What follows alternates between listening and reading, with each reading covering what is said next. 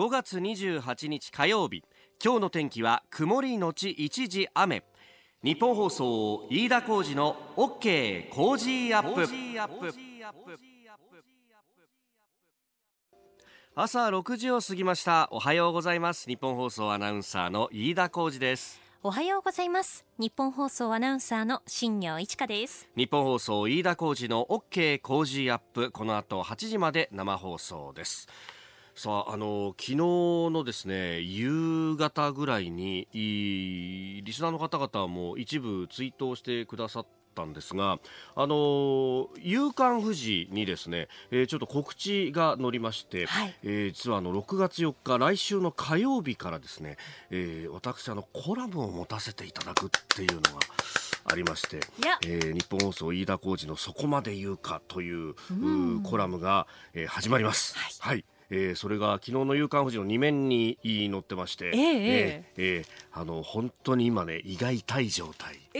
ー、よかったじゃないですか。いや本当ありがたい話で、ね、そう、うん、このね編集の中でラジオこの番組聞いてくださってる方がいて、えー、で、あのちょっとコラム開くところがあるんでじゃあ始めてみますか？みたいな感じでお声掛けをいただいてですね、考えてみたら夕刊富士ってだって今日のねコメンテーターの有本さんもおこれは持ってますしす、ね、須田さんも金融コンフィデンシャルって持ってますし、えもうねあの高橋洋一さんだって持ってますし 長谷川幸宏さんだって持ってますし、はい、考えてみたらこの番組のコメンテーターの方々ほとんど全員夕富士でコラム持ってるわけよ。で、ね、僕はどっちかっていうとこの夕富士のコラムをですね一つ一つ丹念にチェックをして勉強するっていうある意味教科書のような新聞なわけです、はい、それに俺が書いていいのかっていう。もうねずっとそこがねもやもやし続けて。えー、迎え迎えてるんですよ。こうやってもう出ちゃってるんで、今からの 逃げるわけにもいかないんだけどさ さすがに。え毎週火曜日、はい、どれぐらいの文字書くんですか？これが1センチぐらいってたっぷりじゃないですか。1センチも俺書けんのかっていうね。もう含めてですね、はい。まああの日々のニュースであったりとか、あるいはあのまあたまにはえ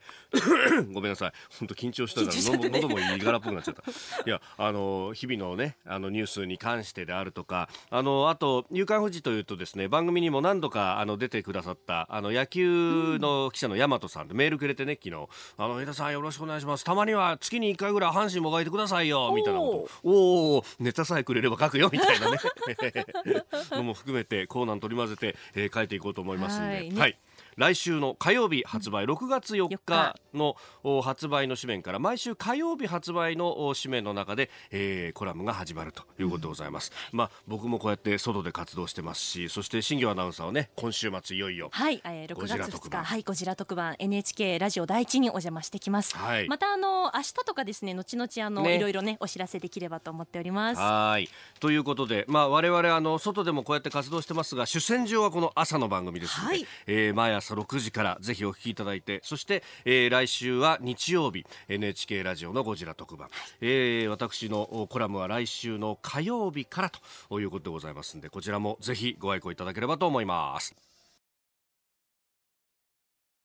さあ最新ニュースをピックアップいたします。長官各紙スタジオに入ってきました。まあ昨日は日米首脳会談が行われた。その後には会見も行われております。ということで、えー、昨日のこの一連の、まあ、トランプ大統領と、まあ、総理の会見会談であるとかあるいは宮中での晩餐会、えー、天皇皇后両陛下との面会など一連の行事についてというのが一面トップから、まあ、各紙大展開という感じですね、まあ、あ読売新聞は日朝会談全面支持が一面トップ。朝日新聞は日米貿易参院選以降に決着というところが一面トップ。でさらに産経新聞はイラン訪問要請というところが一面トップです、まあ、毎日新聞も貿易についてを書いていますね。東京新聞も貿易について TPP に縛られずと、えー、日経新聞も貿易交渉早期正解加速というふうに書いてきております。で、えー、まああこうしたねトランプさんと、まあ、あ安倍さんの関係などについては後ほど有本香里さんと7時台にまた深めていこうと思っております。まあ、そんな中ですけれども各紙のですね、えー、国際面などで、触れているのがイギリスですね。あの週末にメイ首相が6月の7日までに辞めるというようなことも表明をしてじゃあ次の首相は誰になるんだというところ、えー、保守党の中でも相当いっぱい出てきていると、えー、9人ほど候補として手を挙げている人がいると。いうことが出てきています、まあ、中には強硬な離脱派から穏健な離脱派まで、えー、色分けは様々ですけれども最も強硬と言われているジョンソン前外相が、えー支持率28%と、えー、これはあのあイギリスの調査会社ユーガブというところが、えー、保守党員に取ったアンケート調査によると、えー、支持率はあジョンソン前外相が28%で1位と、まあ、強硬離脱派の代表格と、まあ、あるいはあの国民投票の時には引っかき回した。張本人とも言われている人ではあるんですけれども。さあ果たしてどうなるかと、えー、場合によってはあ経済を揺らすということにもなりかねないと。そして、えー、おそらくでありますが G20 にはここで勝ったイギリスの首相が来るか。あるいはあ国内の情勢を見て来ることが叶わないかどっちだろうねというようなそこもこう不透明になっております。でそんな中ですね、えー、私一つ気になるニュースとしましては、えー、これもですね、まあ、こうやってトランプさんが日本に来てと。で、えー、紙面を大きく取るときっていうのは裏で重要なニュースが、えー、あまり人目につかないところで動いていくということもあるんですがああそういうこともあるなというのが経済面に載ってるんですけれども、えー、財務省と経済産業省総務省が昨日ですね日本企業に対する海外企業の出資規制を拡大するということを正式に発表しました。で発表するだけじゃなくてこれ官報に載せてですねえー、発行をするということが出てきております8月からですねこの事前に届け出をするという対象の業種の追加を行うということが出てきております。えー、これ出資規制を定める外為法について、IT だとか通信関連の二重業種を追加拡充するとで、えー、これについては8月1日からの適用ということも発表をされております。まあ、今までですね、まあ、外為法の規制について IT だとかっていうところなかなかなかったんですけれども、えー、まあ中国などを念頭にして、えー半導体メモリやスマートフォンの製造会社など15業種を新たに追加するほか通信関連の5業種については対象の企業を拡大するということです、まあ、従来ですと原子力など軍事転用が想定される分野が中心だったということなんですがこれ大問題としてはですね海外の企業がじゃあ国内の企業に投資をするなりなんなりあるいは買収をかけてくるとか、えー、そういうことに関してっていうのは外為法しか規制がないないというのが日本の実情であります。えー、で、まあ、企業買収以外のですね、例えば不動産であるとかそういうことに関しては、ほとんど規制がないというのが実情で、ある意味日本人と同じ条件で、えー、水源地であるとか、あるいは中自衛隊の駐屯地近くの土地なんかも変えちゃう。ね。えー、例えばの例なんですけれども市街にある防衛省自衛隊の建物のすぐ脇にはですね高層マンションが建っていてそこからは全て丸見えなんですがそこだって買おうと思えば外資も買えちゃうということがあるわけですね。で、えー、これ例えばあの他の国はどうかっていうとアメリカを例にとるとこれ、えー、のシフィウス CFI US というですね、えー、外国投資委員会というところが、まあこれ、えー、あってですね、まあ、これは国家安全保障上懸念のある国内資本の買収案件を審査するところ。で大統領の判断で案件を拒否することも可能と。実際に中国資本がアメリカの通信大手であったりとか半導体企業などを買おうとした時にこのシフィウスが動いて最終的に大統領が拒否をして買収がポシャったっていう例もかなりいっぱいあるんですね。でしかもこの権限というのが強化されていて、えー、分野別の投資規制というものもいっぱいあって、えー、航空通信海運発電銀行保険不動産地下資源国防。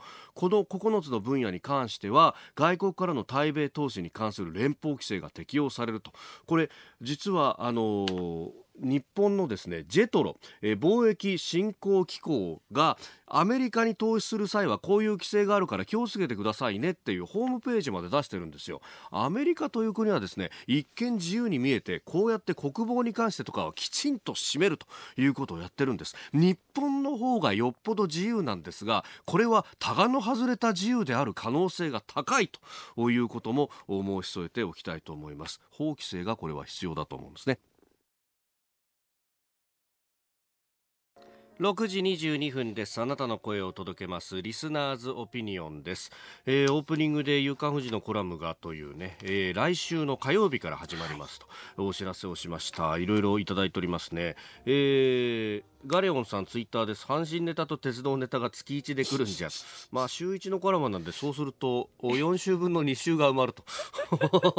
楽なんだけど多分怒られるんだろうなっていうね。そうですね、えー、ナリリンさんメールです。東京40代の方。コラムおめでとうございます。飯田さんについて新業アナウンサーもぜひコラムを。こちらはゴジラ特撮筋肉とネタ豊富にありますもんね。とこの人はまたそれを一個一個取材してますからね。いやいやいやいやいやなかなか文章書くのって難しいじゃないですか。この間もさ、えー、あのあれはパラトライアスロン。パラトライアスロンの記事を書くにあたって飯田さんに質問しに行ったりとか。すごいうんうんなってたよね、はいでもそれだけ読み応えのあるコラムがブログに載ってますんで。いやでもね一つ書くのにもね時間も結構悩んだりもするじゃないですか。飯田さんもブログいつもこう丁寧にぎっしりとね書いてらっしゃいますけど。になってるよやっぱりね。それが毎週ですよ。まあ勘弁してよ。そうなんだよ。どうしてどうして俺俺文章書くの本当遅いなと思うんだけどね。ねちょっと苦労しますけどね、ね、でもできた時の達成感はね。まあね、うん、よかったら読んでみてください、はい、あの新業アナウンサーのブログもぜひご覧いただければと思いますいます。ホームページ 1242.com から飛ぶことができます、はいさあ、7時台はコメンテーターの方々とニュースを掘り下げます。今朝のコメンテーター、ジャーナリスト、有本香里さんです。有本さん、おはようございます。おはようございます。よろしくお願いします。よろしくお願いします。えー、まあ、番組、ずっと聞いてらっしゃる方はおなじみですが、有本さんはジャイアンツが大好き。はい、まあ、私はタイガースが大好きということで、はい、えー、今夜から、ね、そうですよね、甲子園でね。伝統の一戦、阪神対巨人戦ですよ。はい、ねあの、広島相手に連敗も止めて。そうですね。ねまあ、ようやくですから、ちょっとこう、なんていうかな、本格的に、うんうん、えー、これからまあ戦っていくぞっていう体制になったっていう感じじゃないでしょうか。はい、いやねあれ同点に追いつかれておやおやと思ったところから勝ち越しましたもんね。そうですね。そちらは？いやうちもガルシアというのがですね きちんと完封をしてですねそうですね、ま、2位3位対決ですから。そうですね、えー、なんかだからまあようやく伝統の一戦らしくね。ねなりましたね、えー、なりました。一つお手柔らかに。はい5月28日火曜日時刻は朝7時を過ぎました。改めましておはようございます。日本放送アナウンサーの飯田浩二です。おはようございます。日本放送アナウンサーの新業一華です。あなたと一緒にニュースを考える飯田浩二の OK 工事アップ。7時台はコメンテーターの方々とニュースを掘り下げてまいります。今朝のコメンテータージャーナリスト有本香里さんです。有本さんおはようございます。おはようございます。よろしくお願いします。よろしくお願いします。有本さんには番組エンディングまでお付き合いいただきます。では最初のニュースこちらです天皇皇后両陛下トランプ大統領夫妻と会見。天皇皇后両陛下は昨日午前国賓として来日中のトランプ大統領夫妻と皇居で会見を行いました。皇位継承後天皇陛下が海外の元首と面会されるのは初めてであります。夜には宮中晩餐会も開かれました。結構海外メディアも大きく取り上げていてそうですね、ね、アメリカの CNN テレビですが、うん、同行しているホワイトハウスの記者のリポートとして、あの通訳交えずにね、えー、両陛下と夫妻が会話していて、はい、いやさすがだというような、うん、えー、コメントをつけていたりとかね。そうですね。明るい雰囲気でした。本当ですね。あの明るいというだけじゃなくて非常になんかこう自然に、あのお話をされているっていう雰囲気がね私たちは限られた映像しかあの、はい、見ることはできないわけですけれども、えー、でもそれからも感じられるという状態でしたよね。はい、あのでも考えてみればですね、えー、えー、天皇皇后両陛下近所陛下皇后陛下はですね、はい、おそらく日本の歴史上初めてだと思いますが両陛下とも留学経験が終わりなんですよね。うん、ああそうか、そうですね。ですからその、まあ、皇族方というのは、はい、皆様その、まあ、語学とかですねいろんなその、まあ、国際的なそのマナーみたいなものはもう当然そのわきまえていらっしゃるわけですけれどもわきまえてというかその、それはもう当然、あのご存知でいらっしゃるわけですけれども教えられるものですもんね。うん、でも、あのやっぱり向こうでね生活日本以外のところで生活をされたことがあるというのは、はい、これは相当やっぱり大きいんだろうなというふうに感じましたね。あのずいぶんこう砕けたと言いますかね、はい、なんか非常にちょっとこう冗談っぽいようなやり取りもあったというような報道もすぐありましたし、えー、それから天皇陛下の言葉も非常にこうあのもう全文が割合早い段階でネット上なんかにアップされていましたけれども、あのとてももう本当によくお考えになったんだろうなというような内容でしたね。まあねそのまあ日本とアメリカの関わりの歴史のところからね。はい、ねもうそれはですからあの160年前に遡るところからあって、はい、そしてさらに特にその戦後の日米関係に関して言えば。はいあの陛下の、まあ、お父様である上皇陛下。と、はい、それから昭和天皇のことも言及されてまして、はい。まあ、そういう意味で非常にその、まあ、歴史学者でもいらっしゃる金城陛下らしい、うんうんうん、あのご挨拶っていう感じでしたね。はい、それからあのトランプ大統領ご夫妻は、はい。あの前回来日の時もねあの上皇上皇后陛下に面会をされましたけれども、はい。うんまあ、その時も感じたんですけどもやっぱり日本の皇室天皇という存在に対して非常にこう強い思いを持ってくださっているということを感じますよね。非常になんかこうリスペクトというか、うん、そうですね強調してるというようなところがね、はい、にじみ出ますよね。そうですね。まあやっぱり本当特別な存在ですからね。世界で唯一ですからね、はい、普通の王室とはちょっと違いますので、まあ、そういう意味では今回この初めて令和になって初めての国賓という形でアメリカの大統領を迎えるというのは、はい、あのなんて言うんでしょうかねその国賓で迎える相手というのは、ええ、必ずしも相手の国が大きいとか小さいとかっていうのは関係ないと。はい。というふうに聞いていますけれども、うん、でも今回のこのタイミングというのは非常に象徴的だったんじゃないですか今の時代っていうものをたまたま非常に表す、はい。えーまあ、ゲストっていうことになったと思いますけれどもね。しかしあの宮内庁の人なんかに聞くと、うん、やっぱりあの陛下にお会いになるともうあのある意味こういう言い方あの下船なんですが メロメロになるという話を聞いたことがあって、はい、やっぱりそれぐらいのこうオーラみたいなものがあるんですね。そうですね。私はあの宮内庁ではなくてですね、えー、まあそうだななんて言うかな。まあとあるところでですね、はい、えっ、ー、と陛下あの皇太子殿下時代から何度もその職務上、うん、おお会いになるという立場の方から聞いたことあるんですけどまさに今飯田さんがおっしゃった通りですね。やっぱ向こうから歩いてこられると、ええ、全然違うオーラがを感じるっていうふうにおっしゃってましたね。はあ。確かにね、うん、やっぱりあのねこうやって写真なんかで見たりとか映像で見ていても、うん、そのあのトランプさんとの間って体格差は当然あるわけですよ、えーえー、ところがじゃあどっちにこう目がいくかという。と、やっぱり陛下に行きますよね、え。ー、そうですね。それとまあこれはねちょっと前のニュースになりますけど、はい、やっぱり即位した直後ですね、えー、あの本当にあ天皇になられたんだなっていう感じしましたもんね。うん。やっぱりそこの責任感であったりとかっていうのもね。えーおはようニュースネットワーク。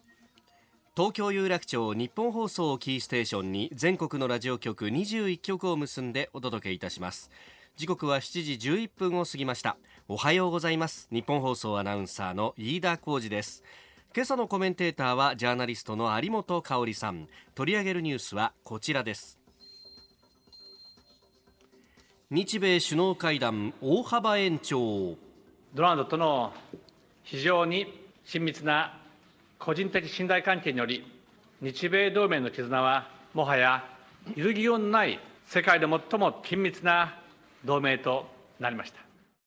Alliance indeed, the U.S. Japan alliance is steadfast and ironclad. 安倍総理大臣とアメリカのトランプ大統領は昨日およそ2時間にわたって会談を行いました。当初は1時間程度の予定でしたが大幅に延長、えー、その後安倍総理とトランプ大統領は北朝鮮による拉致被害者の家族の皆さんと面会、えー、そして共同記者会見を行いました。えー、ということで会見の発言トランプ大統領と安倍総理、えー、はい、音も少し聞いていただきました、はい、えー、1時間拉致被害者の家族の方々とも面会をしたと、うん、一人一人とね,、えー、ね。目と目を合わせて話をと、えー、あのこれ2回目なんですよね、はい、あの前回2017年の秋11月にお越しになった時も、はいえー、大統領ご夫妻が本当にあの膝をこう突き合わせるようにして面会された、はい、あれ非常に私あのいい意味でですけれども驚きましたよね。というのはですね、まあ、今だから言うわけですけれども実はあの前任のオバマ大統領が日本に来られた時、はい、やはり日本側がその拉致被害者のご家族との面会ということを、まあ、お願いしたわけですけれども。はいまあ、もちろん面会はされたんですが、うん、でもそれはこう立ったままの面会というふうにアメリカ側が、はい。えーまあ、強くそういうふうに言ってきたと。ですからその座ってじっくり話を聞くということはかなわなかったわけですよね。はい。でもやっぱりトランプ大統領はまあそうではないという点においては、まあ少なくとも私はその、まあ、トランプ大統領に関しては就任直後からですね、はい、あまりその人権とかそういうことには関心のない人だっていうようなことを言われてきたけれど、えー、いやいや日本人にとってみれば、うん、初めてやっぱりこの拉致問題に対して本気で、うん、えー、まあ、こう取り組む姿勢をですねえー、明らかにしてくれた大統領じゃないかなというふうに感じるんです。はい、であのもちろん、えー、ワシントンに毎年ねあの横田さんあの、はい、早紀江さんたちもそれからあの今はあのめぐみさんの弟さんがね、はい、あのいらっしゃったりしてますよね。で、ねうん、昔はあのブッシュ大統領があの、早紀江さんにお会いになったりということはありましたけれども、うん、でもやはり日本に来た機会を必ず捉えてこういう面会の場を持ってくださるというのは、まあ、非常に心強いというかですね、はい、ここで日本側は本当にどういうふうに北朝鮮に対してこの問題の解決を迫れるかっていうところに来てますよね。であのゴールデンウィークの前からですねやっぱり日本側も日朝首脳会談に向けて相当地ならしをしてますね。水面下ではいろいろと、はい、動いてますね。はっきりと連休中も動いてますね。はい、総理の側近が動いてますよね。ですから私はもう近くあるというふうに見てますけれども。えー、はい、なるほど。うん。まああのね、これあの総理も会見のあ中で、はい、えー、記者会見の中で、まあ、あ条件をつけずに、うん、えー、金正恩委員長と会うと。はいこういうこと、そしてそれをトランプ大統領も支持してくれたそうですね。強く支持してくれたはい、まあ、こういうことも北側は当然見てるわけですよね。そうですねそれとやっぱり2年前の、えー、っと状態とは、まあ、あのミサイルをですねミサイル発射を繰り返していた2年前の状況とはちょっと北朝鮮側も変わってきてるわけですね。この2年間の要するに制裁によって相当、はい、困窮してきているということは明らかですね。でつい最近あの、まあ、韓国が北朝鮮に対してその食料支援をすると。はいいうようなことがあって、うん、それからその韓国に関してはか、まあ、かねてからその制裁逃れ、うん、えー、制裁破りというんでしょうかね。それにちょっと加わってるんじゃないかっていう疑いを持たれていましたけれども、うん、ここへ来てね、はい、飯田さんちょっと気になるのは、ええ、昨日だったと思いますが、はい、ロイターがどうもその今のムン・ジェイン政権韓国の、弾劾される可能性が出てきたんですよね。また。また、えー、弾劾。なんか署名があそうだ。署名相当集まって。そうです。あの規定の数を超えたと、はい、どうも言われてるんですよね。だから機関として動かなきゃなんなくはいそうです。そういうルールですからね、はい、ですからその韓国の政局はまた混迷する可能性が出てきてるわけですよ。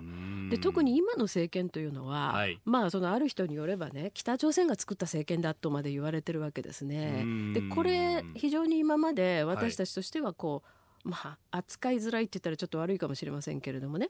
そういう政権だったんだけれども、はい、これがまたわけわからなくなる可能性が出てくるわけですね。そうす朝鮮半島自体が相当先行き見えなくなってくるわけです。でここを、まあ、逆にですね日本側は、はいいいチャンスにできるかどうかっていうことだと思いますね。おむしろチャンスに。はい、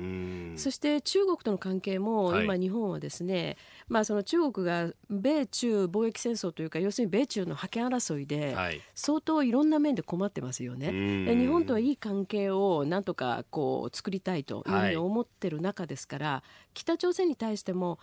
まあ、あまりその従来のようなものすごくその日本にとってマイナスになるような働きかけというのをまあ、しないタイミングではある。うん。手出しはしづらい、えー、だからそういう中でやっぱりその首脳同士日朝のですね首脳同士があって、はい、この拉致問題をとにかく前に進められるかどうかってもう本当にですから安倍総理にとっては、最も重要なトランプ大統領もそういうふうにおっしゃってるように、えー、安倍さんにとって最も重要な政治課題であるこの拉致問題を前に進める千載一遇のチャンスが来たというふうに私は見てますけれども。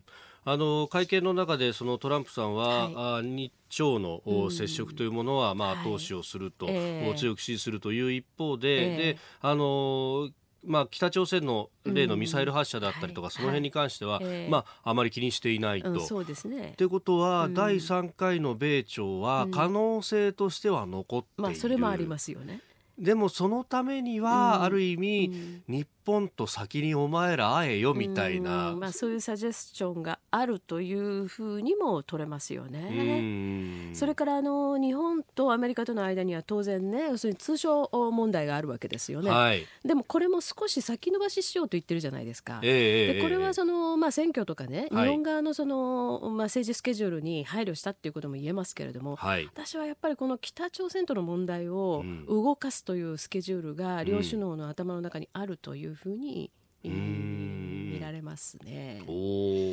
やっぱり政権周りを取材すると、はい、この日朝の問題に関してですね、うん、すごく緊張感があるっていうふうに感じます。かなり。なぜかというとね、はい、言わないんですよここへ来て。あ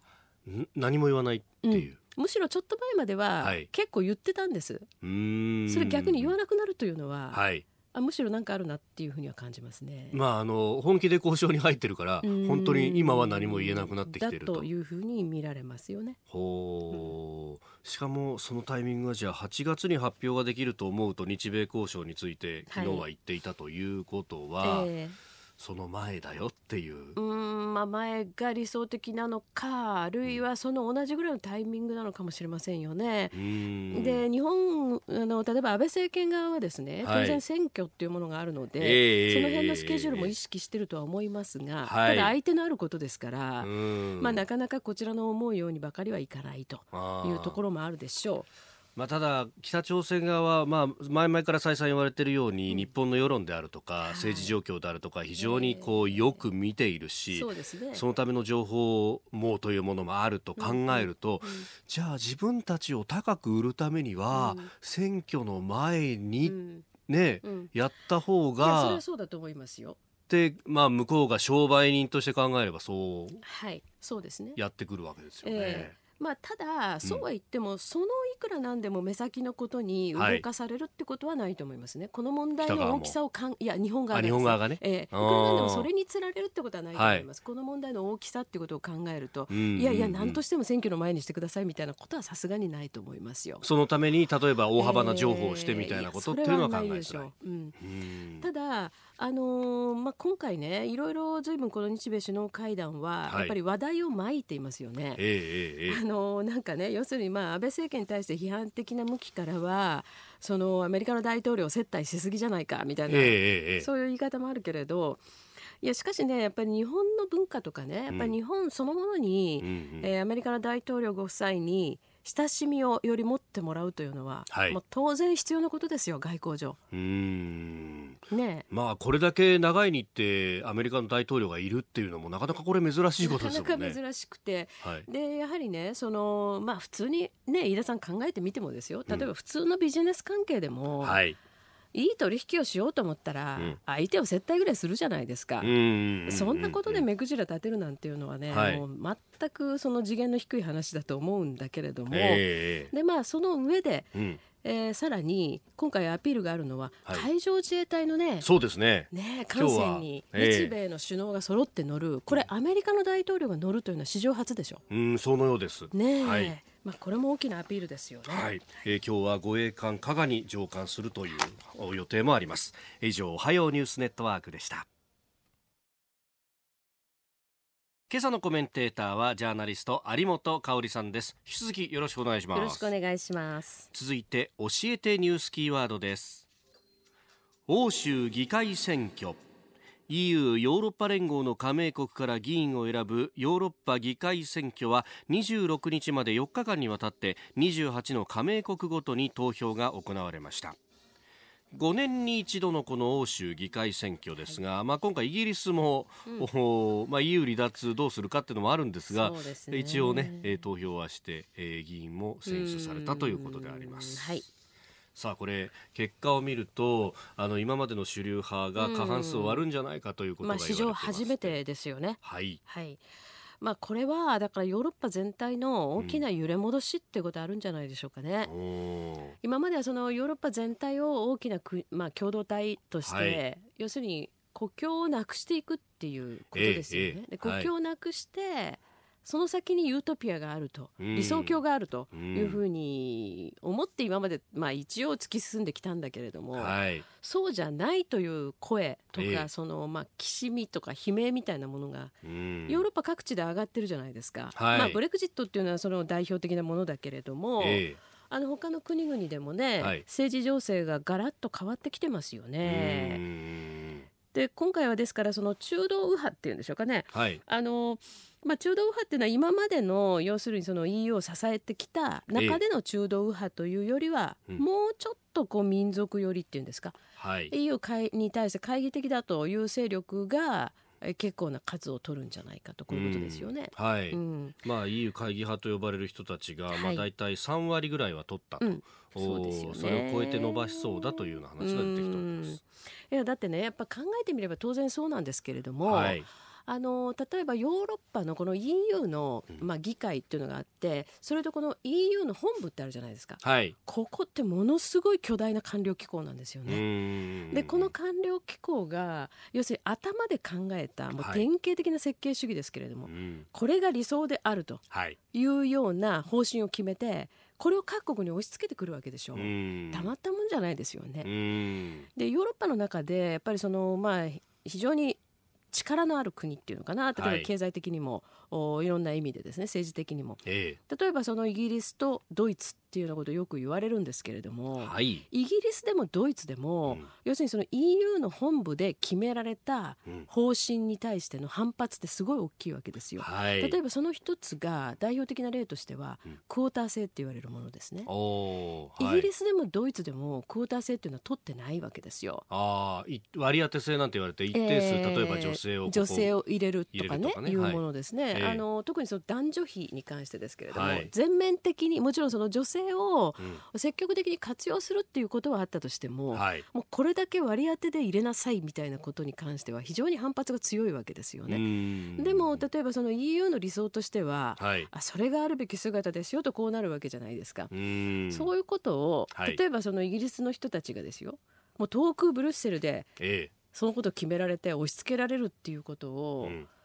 そんなのずっと我慢するわけないじゃないですか普通に考えたら。うんで、ね、それはその我々の代表を送り込んで決められたものでもないとないということにやっぱりなるわけですよね。民主主義じゃねえじゃねえかって言われると、うんうんうん、じゃあどう説明するんだって話になりますね。そういうことなんですよだから例えばねその、まあ、それが正しいのかどうかっていう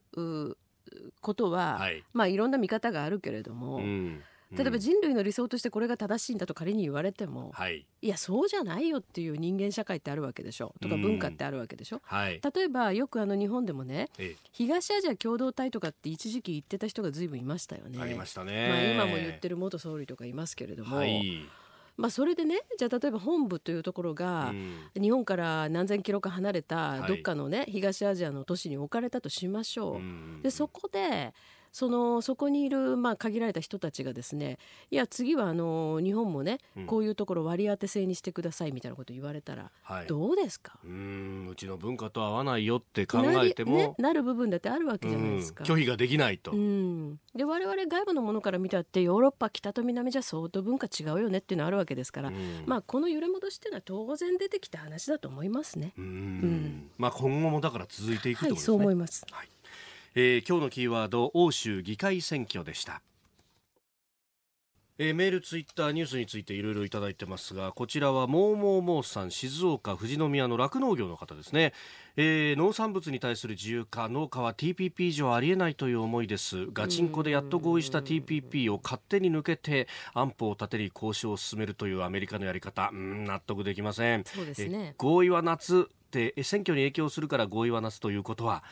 合意内容 TPP 以上に譲歩する可能性があるのではないかと思われます、うん、選挙の争点にならないのかな意図的にしたくないんだろうなという、うん、まあそれはおっしゃる通りだと思いますね。ただまあアメリカもこの農産物に関しては、はい、農産物で一枚岩じゃないんですよね、あのそれぞれその品目によって相当業界事情というのは異なるというふうに聞いています、で特にやっぱりこのまあここ数年だと思いますけれども、はい、アメリカ離れのの相当進んでしまった品目ってあるわけですよね。これに関してはその業界はかなり焦っていて、はい、もうだからその日本が少なくとも TPP の水準までだよって言うんだったらば、うん、それで合意してよと。なるほど。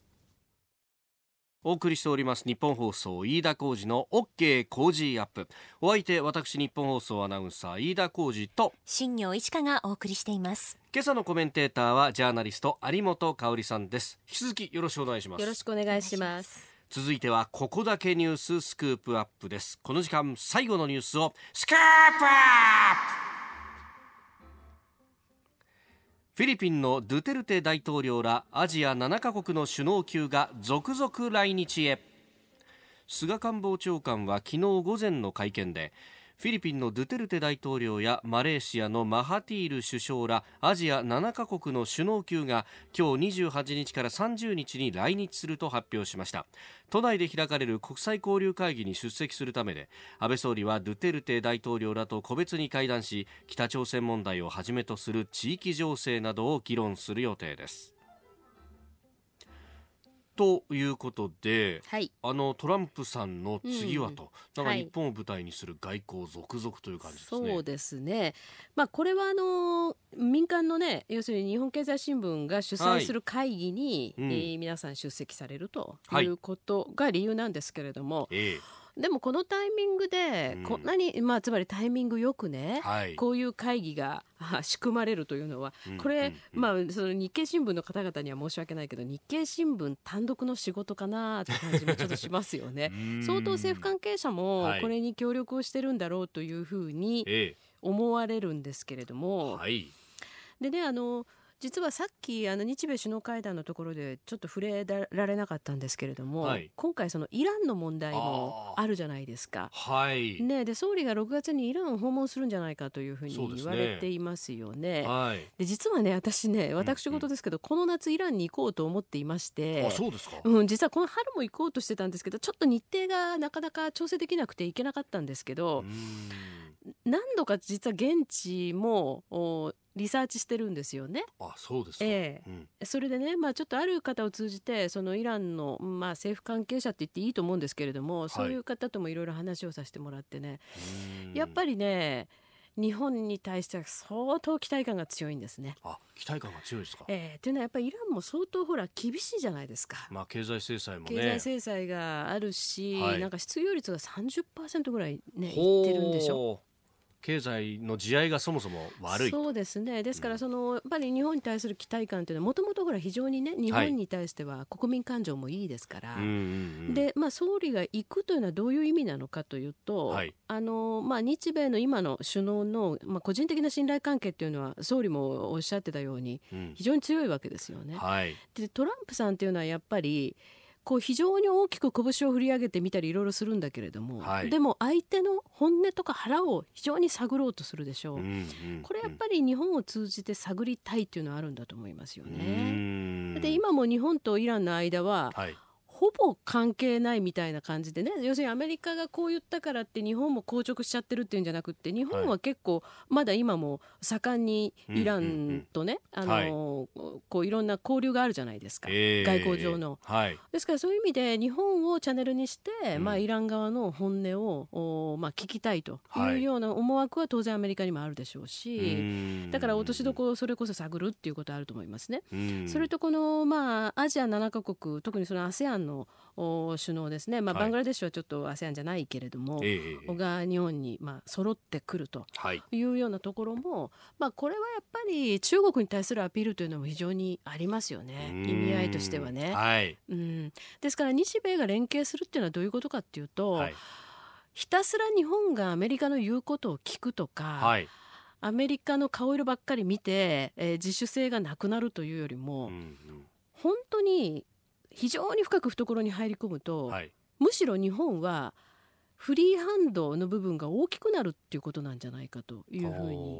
思いません？うん。特にこの東アジアにとか中東も含めて、に関してはね、えー、つまり日本がむしろ自主性を、はい、主体性を発揮できる部分が大きくなってると実感しますよね。だってインド太平自由で開かれたインド太平洋ってもともと日本が言い出していたことなんですが、そうですね。これ、えー、麻生政権の時やなんかもね、そうなんですよ。はい、それそのままね、アメリカが、ねえー、で今アメリカはね、あのインド太平洋軍とか言ってますからね。そうですよね。もう名称まで変わっちゃったんですからね。まあそういう意味で。はい。そのなんかこう属国だとかね、い、ろんなことを言う人がいるんだけれども、え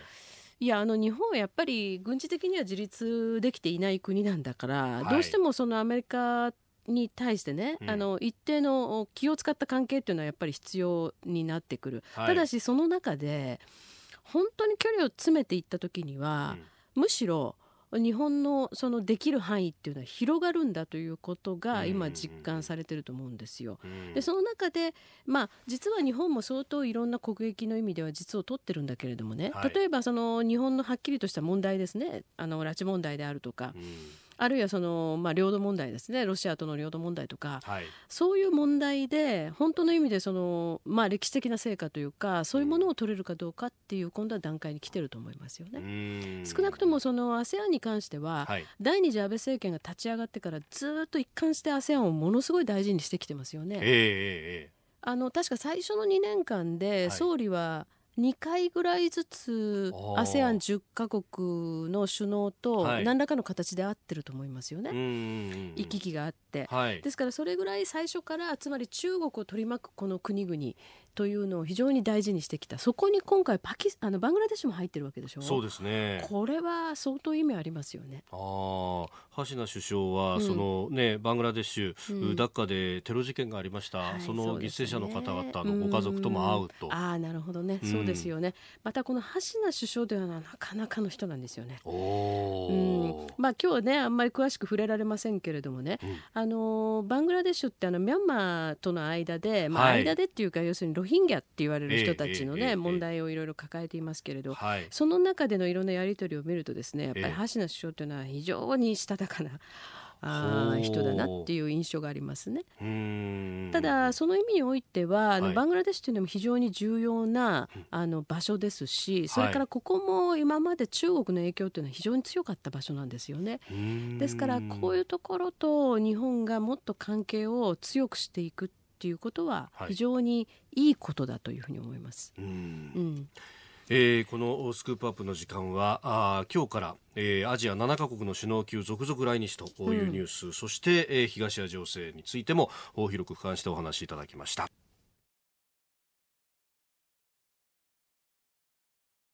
さあ番組からスペシャルなお知らせです。再来週6月10日からの飯田浩司の OK 工事アップはこんな企画をお送りいたします工事飯田の突撃隣の外国人。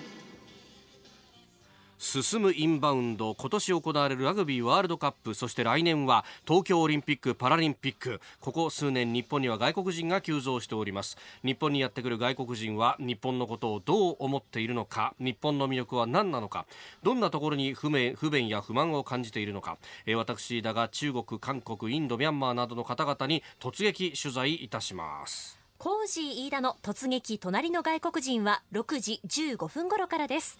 7時台にニュースを解説していただくコメンテーターの方々のラインナップをご紹介します。6月10日月曜日須田慎一郎さん。11日火曜日有本香里さん。12日水曜日高橋洋一さん。13日木曜日辛坊治郎さん。14日金曜日青山茂春さんです。もちろんプレゼントもご用意しています、うん、丸くて緑色で食べるとメロンメロンになるあれを毎日5人の方にプレゼントです。I'm Koji ロバッタ焼きのジャガバータ美味しかったよ。思い出は日本の人。